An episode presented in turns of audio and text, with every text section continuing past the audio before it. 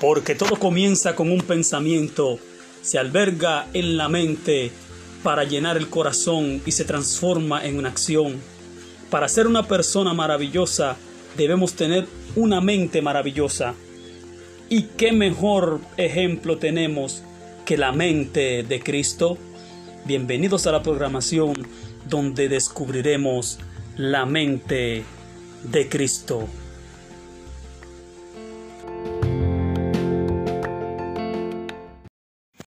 Dios les bendiga, mis amados. En esta ocasión vamos a estar hablando de un tema. Sé que hay mucha teología, muchas personas que tienen diferentes opiniones, pero vamos a acercarnos a la Biblia para hablar de cuándo será el arrebatamiento o el rapto de la iglesia. Vamos a decir de primera mano que el arrebatamiento y la segunda venida no es la misma cosa como mucha gente por ahí está pensando y diciendo y enseñando. Gloria a Jesús. Vamos a ver unas razones por las cuales creemos en el rapto, en el arrebatamiento. Bendito sea el nombre de Dios. Lo que dice la Biblia, ¿por qué creemos en esta, en esta doctrina del arrebatamiento? Porque la palabra de Dios me habla de esto. En Primera de Tesalonicenses encontramos una escritura que es bien sabida, bien leída, bien manejada por la gran mayoría de los que estudian la Biblia. Versículo 13 del capítulo 4, Primera Tesalonicense. Tampoco, hermanos, queremos que ignoréis acerca de los que duermen, que no os entristezcáis como los otros que no tienen esperanza. Porque si creemos que Jesús murió y resucitó, así también traerá Dios con él a los que durmieron en Jesús.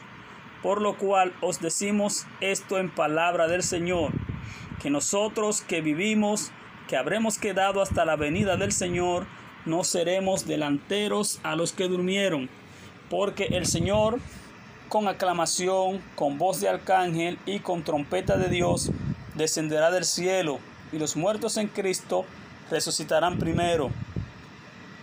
Luego nosotros, los que vivimos, los que quedamos, juntamente con ellos seremos arrebatados en las nubes a recibir al Señor en el aire, y así estaremos siempre con el Señor. Por tanto, consolaos los unos a los otros en estas palabras. Ya hemos leído, y eso es una lectura, eso es una explicación, ya no es que explicar mucho más que hacer la salvedad de que dice en el versículo 17 que recibiremos al Señor en el aire. Ahí no me habla de que el Señor vino y bajó a la tierra. El Señor se mantuvo en el aire, en el espacio. No llega a la tierra. Él va a, va a llamar. Es como que yo tome el teléfono ¿ah? y te diga a ti, tú que estás en otro país, fulano, ven, toma el avión y arranca para acá, para el país tal donde yo estoy. Tú tomas el avión y llega y te juntas conmigo en el país que dijimos. Yo no llegué, mi voz llegó donde tú estabas, pero yo no llegué al lugar donde tú estabas. Asimismo el Señor, nosotros los vamos, a, los vamos a recibir, pero es en las nubes, en el aire. El Señor no vino. Esto también podemos ver lo que pasa con el, con el cuerpo en el arrebatamiento, la transformación. Y lo dice también 1 Corintios capítulo 15. Vamos a leer desde el verso 51 para que entendamos lo que dice la palabra. He aquí os digo un misterio.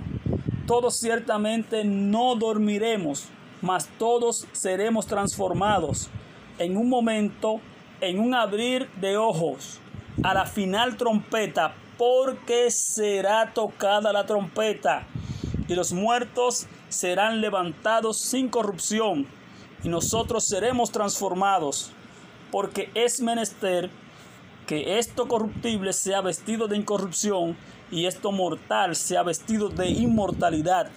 Y cuando esto corruptible fuere vestido de incorrupción y esto mortal fuera vestido de inmortalidad, entonces se efectuará la palabra que está escrita. Sorbida es la muerte en victoria. ¿Dónde está, oh muerte, tu aguijón? ¿Dónde, oh sepulcro, tu victoria? ya que el aguijón de la muerte es el pecado y la potencia del pecado la ley. Mas a Dios gracias que nos da la victoria por el Señor nuestro Jesucristo. Así que hermanos míos, amados, está firmes y constantes, creciendo en la obra del Señor siempre, sabiendo que vuestro trabajo en el Señor no es vano. Ya estamos dándonos cuenta que el arrebatamiento es un acontecimiento que se sucederá instantáneamente, dice en un abrir de ojo. La segunda venida no puede ser en un abrir de ojo porque Él va a venir y va a establecer su reino milenario como vamos a leer más adelante. Entonces, ¿cómo será? ¿Cuándo será? Dice la palabra de Dios que nadie sabe el día ni la hora. Sepamos los acontecimientos que rodean esto, porque los mismos discípulos le preguntaron al Señor qué señales habría y el Señor dijo cuáles eran las señales. Si nos vamos a Mateo, para que nadie le engañe a usted, hermano o amigo, de que es hoy, que es mañana, que es pasado, que se soñó, que vino un ángel, que vino aquello, como ha estado aconteciendo últimamente, que en estos últimos tiempos le decía yo a la iglesia y comentaba con algunos hermanos que es el tiempo de los falsos profetas y es el tiempo de que muchos tropezarán, si dice la Biblia, muchos tropezarán en el final de los tiempos, se van a descarriar. Se está esperando un famoso avivamiento de la iglesia, que van a venir miles de gente, pero no creo esto. La Biblia lo que me dice a mí que en el final de los tiempos muchos se escandalizarán, muchos se van a descarriar, van a haber muchos falsos profetas y va a convencer a mucha gente. Y si aquellos días no fueran acortados, nadie sería salvo. Pero por causa de los escogidos, estos días serán acortados. Por eso todos los acontecimientos se van a suceder. Eso creo yo, uno detrás de otro. En Mateo capítulo 25, verso 13, nos dice, velad pues porque no sabéis el día ni la hora en que el Hijo del Hombre ha de venir. ¿Mm? También Marcos nos dice esta advertencia en el capítulo 13, de Marco, también podemos leer Marcos 13, 32, nos habla de que también esta situación está. Dice así, pero de aquel día y de la hora nadie sabe, ni aun los ángeles que están en el cielo, ni el Hijo, sino solo el Padre. Mirad, velad y orad, porque no sabéis cuándo será el tiempo.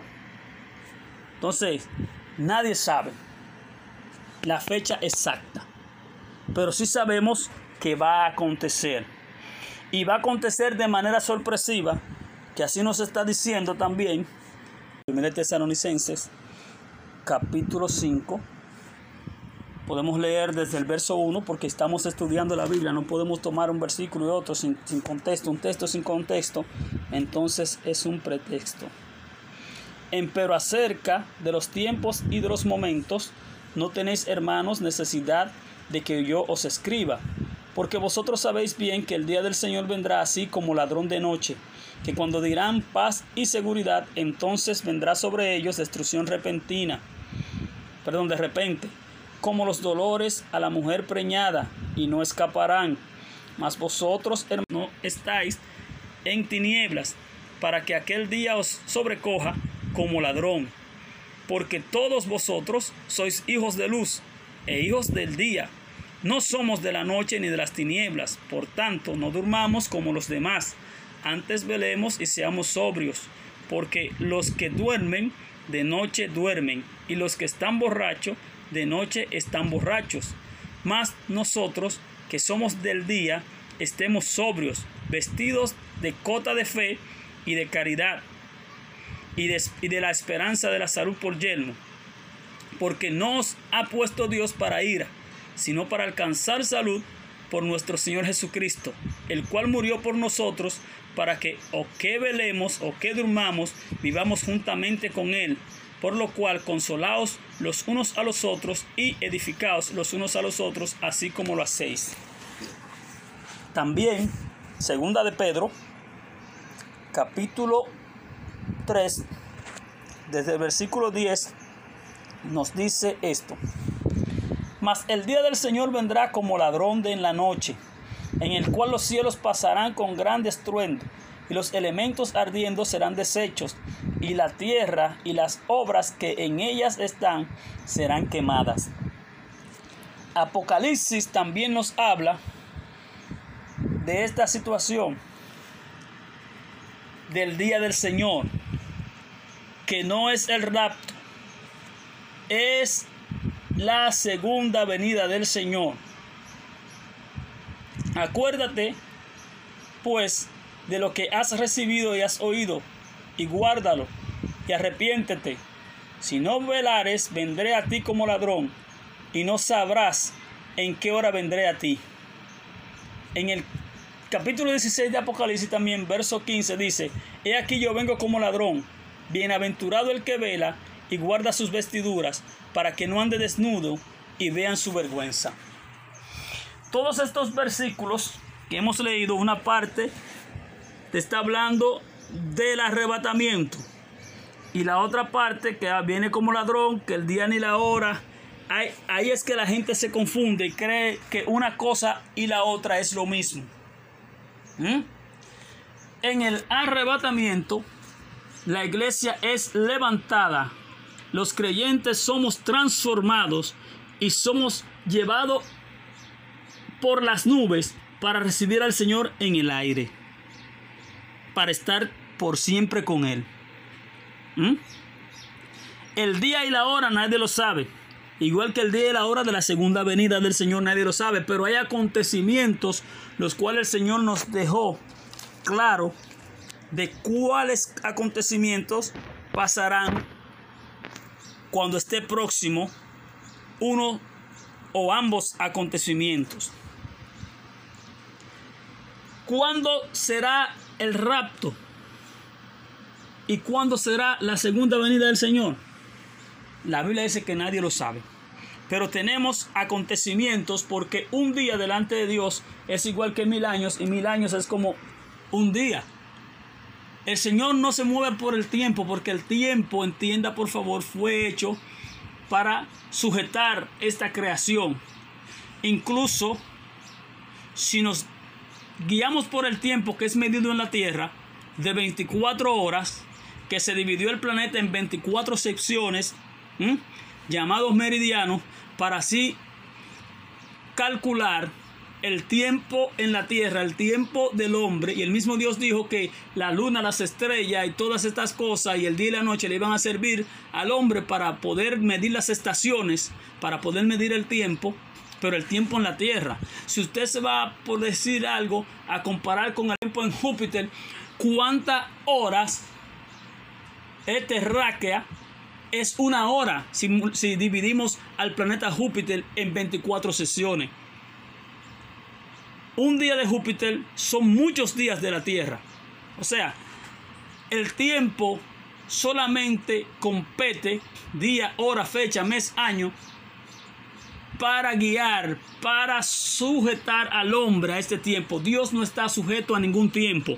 Por eso el Señor cuando le hicieron esa pregunta, Él no dijo en tal fecha. El Señor dijo cuando esté aconteciendo esto, esto y aquello, que es lo que hemos estado viendo en estos últimos tiempos. Alguna gente dirá, no, porque esto ha acontecido siempre. Mira, ahora aparecen muchísimas noticias con relación a lo que estamos viviendo ahora de la pandemia, que han habido muchísima pandemia, que han habido terremotos. Es verdad, esto siempre ha acontecido y eso es así. Han habido terremotos, en la misma Biblia se registran varios terremotos, han habido muchísimos problemas, plagas y todas esas cosas, pero la Biblia declara, como leímos, que será como una mujer encinta, una mujer con dolores de parto. Cuando ya está con los dolores de parto, todos los dolores se le van sucediendo hasta que pare la criatura. Entonces, quiere decir esto que en los finales de los tiempos, todas esas cosas que se veían normales van a estar una detrás de otra, muy cerquita una de la otra. No sé cuántas personas me pueden estar escuchando y qué edad tendrá usted que me está escuchando, pero yo recuerdo cuando yo era niño, que pasó un eclipse de sol, el cual dijeron que iba a pasar era cada 75 años. Y yo no llego a 50 años todavía y ya he visto cuatro. Entonces no entiendo. que la luna, los eclipses de lunares eran cada, no sé, no recuerdo cuántos años, y ya todos los años hay dos y tres eclipses de luna.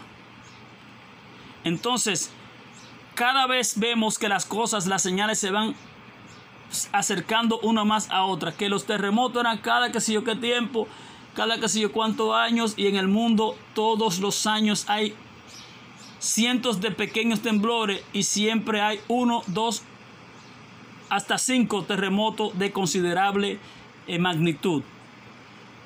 La contaminación está acabando, la violencia, todas esas cosas, cada día se va acercando más el odio, el rencor, la maldad se ha multiplicado, la ciencia se ha aumentado de una manera extraordinaria. Pasamos de un vehículo que es eh, alado con, con, caballos, con, con, bestias, con toros, no sé, con lo que lo alaban en diferentes sitios, y ahora ya andamos que hemos llegado al espacio de estar usando números escritos con una piedrecita en papel o algo, de un abaco o algo, ya tenemos supercomputadoras y tenemos en la palma de la mano, ahora mismo estoy grabando este audio con un dispositivo que para llegar a tener un dispositivo como este hace 50 años debíamos tener una habitación gigante, ahora lo tengo en la palma de mi mano. La ciencia se va a aumentar. Todas las señales están cumplidas. Ahora bien, según la Biblia, Vámonos a Apocalipsis, capítulo 14. Vamos a ver qué nos dice Apocalipsis, capítulo 14. Bendito sea el nombre de Dios. Tenemos que leer mucho porque si no leemos mucho no vamos a entender. Yo podría estar explicando como muchos teólogos que hay por ahí, mucha gente escatólogo que te hablan y te dicen y te buscan la lógica. No, vamos a lo que dice la palabra de Dios. Dice la Biblia, aquí en la palabra de Dios, capítulo 14, verso 14 también de Apocalipsis en adelante, nos dice algo importante con relación a la iglesia. ¿En qué momento, en qué lugar, dónde está la iglesia? Dice así en el nombre del Padre, del Hijo y del Espíritu Santo, nuevamente. Y miré, y he aquí una nube blanca, y sobre la nube uno sentado semejante al Hijo del Hombre que tenía en su cabeza una corona de oro y en su mano una hoz aguda. Y otro ángel salió del templo clamando en, el, en, en alta voz al que estaba asentado sobre la nube, mete tu voz y ciega, porque la hora de cegar es venida, porque la mies de la tierra está madura. Y el que estaba sentado sobre la nube echó su voz sobre la tierra, y la tierra fue cegada. Aquí leemos Vamos a dividir esto en dos partes. La primera parte había uno sentado que venía en una nube y era semejante al Hijo del Hombre. Tenía en su cabeza una corona de oro, en su mano una hoz aguda. Y el ángel le dijo, mete tu voz porque ya llegó el tiempo. Dice que la hoz fue metida a la tierra, la tierra fue cegada. Y ahí termina, ¿eh? Ahí termina. Pero entonces dice que otro ángel salió del templo, verso 17, que está en el cielo, teniendo también otra hoz. Y el otro ángel salió del altar, el cual tenía poder sobre el fuego, y clamó a gran voz al que tenía la voz aguda, diciendo, mete tu voz aguda y vendime a los racimos de la tierra, porque están maduras sus uvas. Y el ángel echó su voz aguda en la tierra y vendimió la viña de la tierra. Pero oiga, ¿qué pasó con la viña de la tierra? Dice que lo echó, echó las uvas en el gran lagar de la ira de Dios y el lagar fue hollado fuera de la ciudad. Y del lagar salió sangre hasta los frenos de los caballos por 1600 estadios. Por ahí hay gente que dice que ya eso se cumplió. Pero estamos viendo dos cosas muy diferentes. Estamos viendo que hay uno que ha, se ha llevado, ha bajado en una nube blanca, ha metido su voz sobre la tierra y ha cegado. Pero hubo otro que cegó más atrás. ¿Qué fue? ¿Qué pasó? ¿Por qué no se llevó a todos juntos? ¿Mm? Solamente se llevó una parte. Entonces tuvo que venir otro a llevarse la otra parte. Aquí yo tengo como entendido, como estamos en Apocalipsis capítulo 14, durante el sonido de la trompeta número 7, porque a veces nos ponen a estudiar y nos frenan en diferentes sitios. Esto no fue escrito por versículo. Esto es una revelación de corrido. No sabemos qué tiempo duró el apóstol Juan recibiendo esta revelación. No sé si hubo una pausa, si no hubo pausa, si duró días, meses o años recibiendo esta revelación. Lo que sí sabemos es que hay tres grupos de siete, siete sellos, siete trompetas y siete copas. Los siete sellos entendemos que fueron siete revelaciones Ahí no estaba aconteciendo básicamente nada, simplemente revelaciones, no se estaba ejecutando. Pero las siete trompetas son siete anuncios. Siete anuncios de acontecimientos diferentes y si nos damos cuenta y leemos, cada uno va poniéndose más difícil.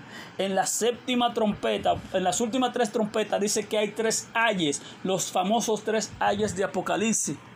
Entonces, la séptima trompeta suena de una manera tal que ocupa varios capítulos de la Biblia, incluyendo la canción de los 144 mil. Después que revela la mujer y el dragón, revela las dos bestias, revela la guerra contra los santos, revela el 666 y revela ahora, bendito sea el nombre de Dios, lo que es o se ejecuta lo que es esta ciega. ¿Mm? La tierra es cegada. Esta séptima trompeta abarca desde el capítulo 11, versículo 15, hasta el capítulo 16, verso 1. Y en los sellos de Apocalipsis me aparecen también los 144 mil. Y me aparece también que había había algo que es, equiparable con lo que es esta ciega, una multitud. En el capítulo 7, versículo 9 en adelante de Apocalipsis, me asemeja algo con lo que estamos leyendo. Leímos de los, eh, o vimos que aquí en este capítulo 14 están los 144 mil también. Y aquí volvimos otra vez a Apocalipsis 7, los 144 mil. Y a partir del verso 9 me habla de algo. Y dice, después que estos 144 mil que fueron eh, señalados, sellados de cada tribu, dice que después de estas cosas, mire, y aquí una gran compañía, la cual ninguno podía contar de todas las gentes y linajes y pueblos y lenguas que estaban delante de la presencia del Cordero, vestido de ropas blancas y palmas en sus manos, y clamaban en alta voz diciendo, la salvación a nuestro Dios que está sentado sobre el trono y al Cordero y todos los ángeles estaban en derredor del trono y de los ancianos y de los cuatro animales y postrándose sobre sus rostros delante del trono y adoraron a Dios diciendo amén la bendición y la gloria y la sabiduría y la acción de gracias y la honra y la potencia y la fortaleza sea nuestro Dios para siempre jamás. Amén. Y respondió uno de los ancianos diciéndome, estos que están vestidos de ropas blancas, ¿quiénes son? ¿Y de dónde han venido? Y yo le dije, Señor, tú lo sabes. Y él me dijo, estos son los que han venido de grande tribulación y han lavado sus ropas y las han emblanquecido en la sangre del cordero. Por eso están delante del trono de Dios y le sirven día y noche en su templo.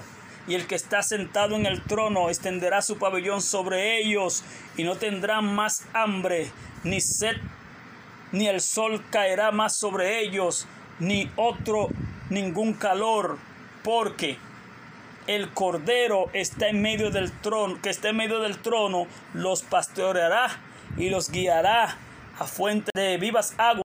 Y Dios limpiará todas lágrimas de los ojos de ellos. ¿Quiénes son esos? ¿Quiénes son esos?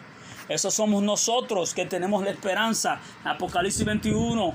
Bendito sea el nombre de Dios. Nos dice que no habrá más dolor, que Dios va a enjugar las lágrimas de nuestros ojos.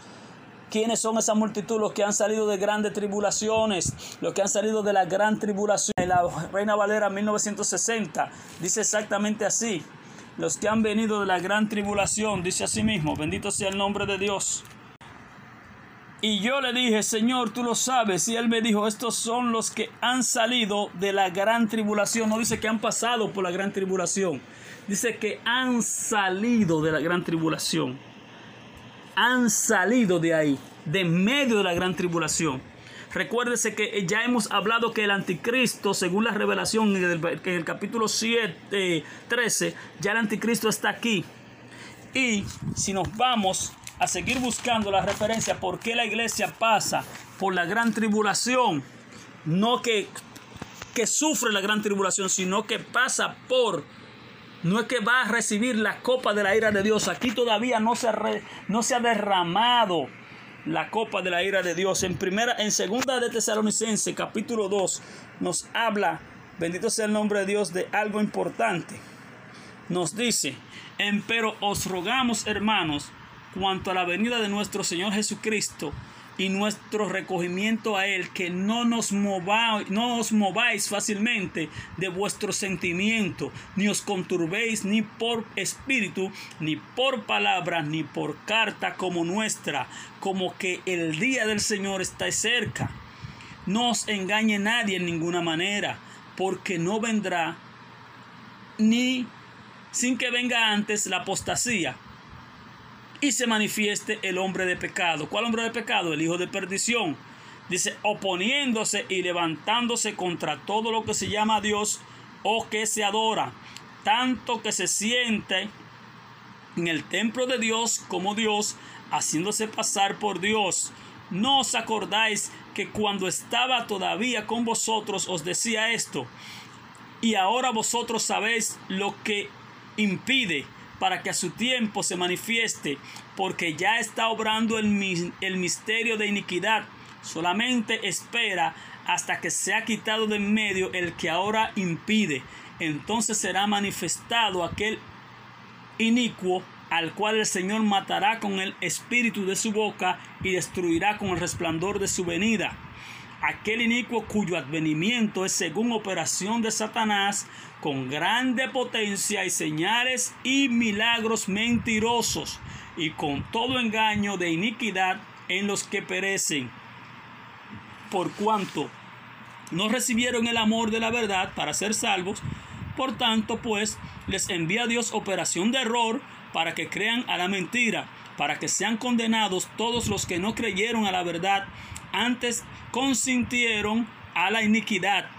Mas nosotros sabemos, debemos dar siempre gracias a Dios por vosotros, hermanos amados del Señor, de que Dios os haya escogido desde el principio para salud por la santificación del Espíritu y fe de la verdad, a lo cual os llamó por nuestro Evangelio para alcanzar la gloria de nuestro Señor Jesucristo. Así que hermanos, Estad, firmes, retened la doctrina que habéis aprendido, sea por palabra o por carta nuestra, y el mismo Señor nuestro Jesucristo, y Dios y Padre nuestro, el cual nos amó, nos dio consolación eterna y buena esperanza por gracia, consuele vuestros corazones y os confirme en toda buena palabra y obra. Oiga bien, tiene que manifestarse el hombre de pecado. Se va a levantar contra Dios ahora. Vamos a seguir leyendo lo que dice Apocalipsis, capítulo 13. En el 14 están los tres ayes, o sea, los tres ángeles que dicen tres cosas, ¿eh? Y nos dice algo en el 14 antes de que la tierra sea cegada de Apocalipsis. Vamos a leer esto y luego vamos al 13. Bendito sea el nombre de Dios. Vamos nuevamente a Apocalipsis capítulo 14. Apocalipsis capítulo 14. Vamos a llegar nuevamente ahí. ¿Para qué? Para que entendamos varias cosas que hay. Y vámonos o mantengámonos nuestra mente clara que estamos en la final trompeta, en la trompeta número 7, que dice así, y miré y he aquí el cordero, el capítulo 14, vamos a leerlo completo. Miré y he aquí el cordero estaba sobre el monte de Sión y con él ciento cuarenta y cuatro mil que tenían el nombre de su padre escrito en sus frentes. Y oí una voz del cielo como ruido de muchas aguas y el sonido de, una, de un gran trueno. Y oí una voz de tañedores de, de arpas que tañían con sus arpas y cantaban como un cántico nuevo delante del trono y delante de los cuatro animales y de los ancianos, y ninguno podía aprender el cántico sino aquellos ciento cuarenta y cuatro mil, los cuales fueron comprados de entre los de la tierra. Estos son los que con mujeres no fueron contaminados, porque son vírgenes. Estos, los que siguen al Cordero por donde quiera que fuere. Estos fueron comprados de entre los hombres por primicias para Dios y para el Cordero, y en sus bocas no ha sido hallado engaño, porque ellos son sin mácula delante del trono de Dios. Y vi otro ángel volar por en medio del cielo que tenía el Evangelio eterno para predicarlo a los, a los que moran en la tierra y a toda nación, tribu y lengua y pueblo, diciendo en alta voz, temed a Dios y dadle honra, porque la hora de su juicio es venida, y adorad a aquel que ha hecho el cielo y la tierra y el mar y las fuentes de las aguas. El primer ángel que hemos leído aquí, después del canto de los 144 mil, este nos habla de la predicación del Evangelio, ya la última esperanza de salvación para aquellos que se pierden antes de que venga el arrebatamiento, antes de que la iglesia se vaya, porque el Señor no va a dar 5, 6, 7, 8 arrebatamientos, cada vez que se arrepienta uno se lo va a llevar, cada vez que uno muera va a ir llevando chin a chin la gente al cielo y lo va a ir, lo, va a ir depurando, como dice por ahí también una religión. Entonces dice aquí que vino otro ángel en el 8 y le siguió diciendo, ha caído, ha caído aquella grande ciudad Babilonia, porque ella ha dado a beber a todas las naciones del vino del furor de su fornicación. ¿eh? Anuncia la caída de Babilonia, ese es otro tema.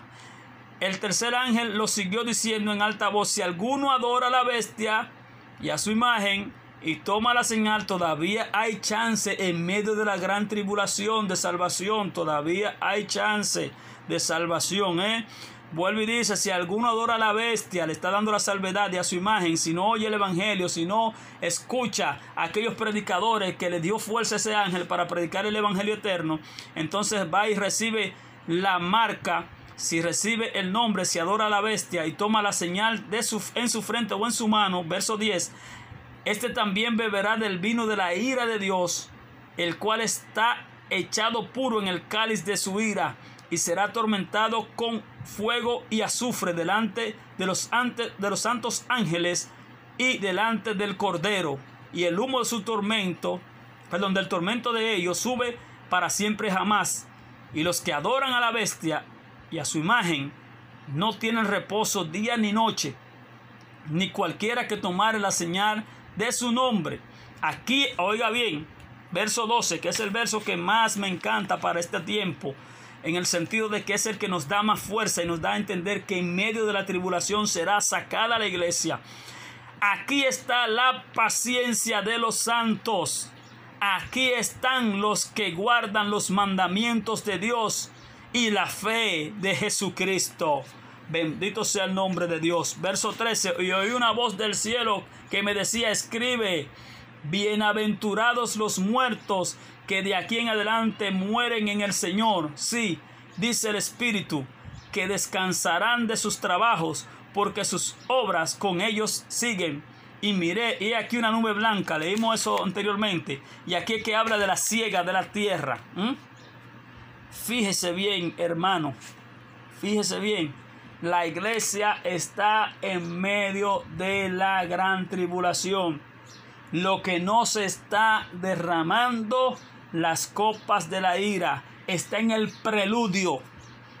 Pero tiene que manifestarse según leímos en Tesalonicense. El hombre de pecado, el anticristo, será visto por la iglesia. Nosotros no vamos a salir tan fácilmente de este mundo como le pasó a los israelitas en Egipto tuvieron que ver con el comienzo de las plagas para poder salir. de allá, hubo que clamar, hubo, tuvieron que tener fuerte, fuerte, fuerte, fuerte, fuerte dolores, tormentos, tribulaciones para salir de la tierra de Egipto, porque el pueblo tiene que clamar, el espíritu y la esposa tienen que clamar, ven, el que sabe estas cosas tiene que decir, ven, tiene que haber un clamor, ven Señor Jesús, ven, ven Señor Jesús. Ese clamor debe estar. Si, fíjese lo que dice Apocalipsis capítulo 13. Solamente vamos a leer una parte. Usted sabe todo esto, el 666 y todo eso, pero lo que me llama aquí la atención del capítulo 13 es que dice de la bestia, versos, versos 6 en adelante, 13.6, Apocalipsis.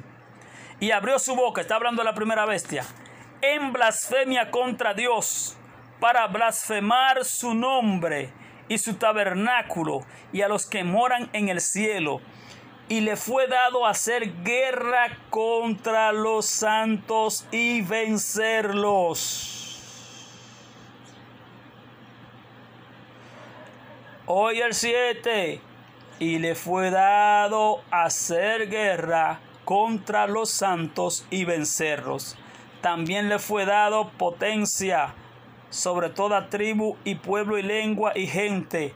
Y todos los que moran en la tierra le adoraron, cuyos nombres no están escritos en el libro de la vida del Cordero el cual fue muerto desde el principio del mundo. Si alguno tiene oído, oiga. El que lleve, el que lleva en en cautividad, va en cautividad. El que a cuchillo matare, es necesario que a cuchillo sea muerto. Aquí está la paciencia y la fe de los santos. Volvemos a ver esta misma salvedad. Aquí está la fe y la paciencia de los santos. En Daniel capítulo 7 también nos da una referencia acerca de este personaje. Bendito sea el nombre de Dios. Daniel capítulo 7 verso 23 podemos encontrar algo, una descripción, una revelación, porque Daniel tuvo una visión. ¿eh? La visión de Daniel está ahí completa en el capítulo 7, pero la revelación, la revelación se da en el, en el versículo 23 del mismo capítulo 7. Dijo así cuando le estaban hablando de de la revelación de la cuarta bestia. La cuarta bestia será un cuarto reino en la tierra, el cual será más grande que todos los otros reinos, y a toda la tierra devorará y la hollará y la despedazará. Y los diez cuernos significan que de aquel reino se levantarán diez reyes, y tras ellos se levantará otro, el cual será mayor que los primeros, y a tres reyes derribará, y hablará palabras contra el Altísimo, y a los santos del Altísimo quebrantará, y pensará en mudar los tiempos y la ley, y entregados serán en su mano hasta tiempo y tiempos y el medio de un tiempo. Empero se sentará el juez y quitarále su señorío para que sea destruido y arruinado hasta el extremo. Y el reino, y que el reino y el señorío y la majestad de los reinos debajo del cielo, de todo el cielo, sea dado al pueblo de los santos del Altísimo, cuyo reino es reino eterno y todos los señoríos le servirán y obedecerán. Aquí estamos claros en eso. Guerra contra los santos. Grandes tribulaciones. La iglesia saldrá de medio del periodo de la gran tribulación. El Señor sonará con voz de trompeta, con voz de arcángel, con voz de mando. Sonará la trompeta, sí, se tocará la trompeta, dice. Y en las revelaciones, en el libro de revelaciones o Apocalipsis, se encuentran siete sellos, siete trompetas y siete copas de la ira. El primer ser que estaba en la nube, el de semejanza del Hijo del Hombre, que es el mismo Jesucristo, entró su hoz en la tierra y recogió los racimos, pero no, lo tiró al lagar. El otro ángel sí lo tiró al lagar y comenzó a pisar el lagar. ¿Qué sucede? Cuando se pisa el lagar, ¿qué se extrae? Se extrae el fruto de la vid, se trae el vino. ¿Y dónde se sirve el vino? En copas. Luego que pasa esto, nos vamos al capítulo 16 y comienza el asunto del el derramamiento en la tierra de las copas de la ira de Dios, no sin antes de que esto acontezca que el Señor se lleva su iglesia. Sucede el arrebatamiento, sucede el rapto. Entonces, si alguno tiene otra interpretación, Dios le bendiga. Pero a lo que estamos viendo y según va esclareciendo el Señor su palabra en nosotros, entendemos que la iglesia tiene que ver al anticristo, que el anticristo tiene que hacer guerra contra la iglesia y no solamente contra los santos, dice que se levanta contra todo lo que es Dios, se llama Dios o es digno de culto, todo lo que se adora, todo lo que se le rinde tributo, porque él va a aboler todo tipo de religión, todo tipo de deidad y él se declarará el Dios. Si recordamos lo que pasó en Egipto, cuando aquel faraón quitó todas las deidades, todo lo que había allá en, Egipto y se declaró él como Dios. Él se declaró como Dios. Y de ahí en adelante comenzaron a ser los faraones dioses. Asimismo, en esta misma manera, pero que el misterio de la iniquidad no es de ahora. Seguimos con la misma secuencia. La estatua que vio Daniel no, eh, eh, eh, no, fueron, no fueron dos estatuas, ni tres estatuas, ni siete estatuas, ni veinte estatuas. La, que reveló Daniel. La estatua era una sola. Una sola estatua. De oro, de, de bronce, de, de cobre, de todo lo que tenía, de plata y de barro, de hierro y toda esa cosa esa era la misma estatua. Y quedó de pie, oye bien, quedó de pie esta estatua hasta que vino una roca cortada no por mano que descendió del cielo y le dio donde? No le dio en la cabeza. Porque lo más propio es que si tú vas a atacar a un enemigo, en la lógica humana, ¿eh? se le da la cabeza. Y si le diste por la cabeza lo tumbaste, pero nuestro Dios es más sabio. Si tú le rompes los pies a alguien, no va a poder caminar, no va a poder defenderse. Entonces el Señor mandó, vino como una roca del cielo y rompió cuando cuando ya había culminado todos los reinos del hombre, ya le había dado el tiempo del hombre, el tiempo de los gentiles se tenía que cumplir y ya está cumplido. Ya no está el reino de oro, ya no está el reino de plata, ya no está el reino de bronce, ya no está el reino de, de hierro. Ahora está el último hierro que el último reino que es de hierro con barro. Ya eh, eh, el, honor no existe en el mundo. Ya la, eh, la jerarquía que tenía la monarquía no existe en el mundo. Ya la realeza no existe, ya gobierna cualquier persona, gobierna en los gobiernos humanos. Por eso esperó hasta el último tiempo para derribar los reinos del hombre, para derribar la altivez del hombre.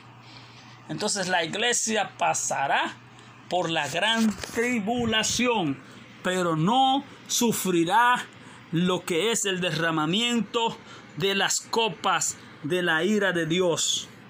Entonces entendamos esto. La iglesia pasa por la tribulación hasta que el anticristo haga guerra contra los santos, los venza. ¿Por cómo lo va a vencer? ¿Qué significa vencer los santos? Nuestra fe. Ahí que dice, aquí está la paciencia y la fe de los santos. Aquí está la paciencia. Vamos a ver si es verdad que somos o no somos, si hemos creído a Cristo, si hemos, eh, eh, eh, hemos tenido nuestra experiencia con Dios, si conocemos a Dios realmente. Es la paciencia y la fe de los santos. Retén lo que tiene, aleluya, para que nadie tome tu corona. Retén la palabra de mi paciencia hasta el fin y no borraré tu nombre del libro de la vida. Aleluya, persevera hasta el fin y serás salvo. Dios te bendiga.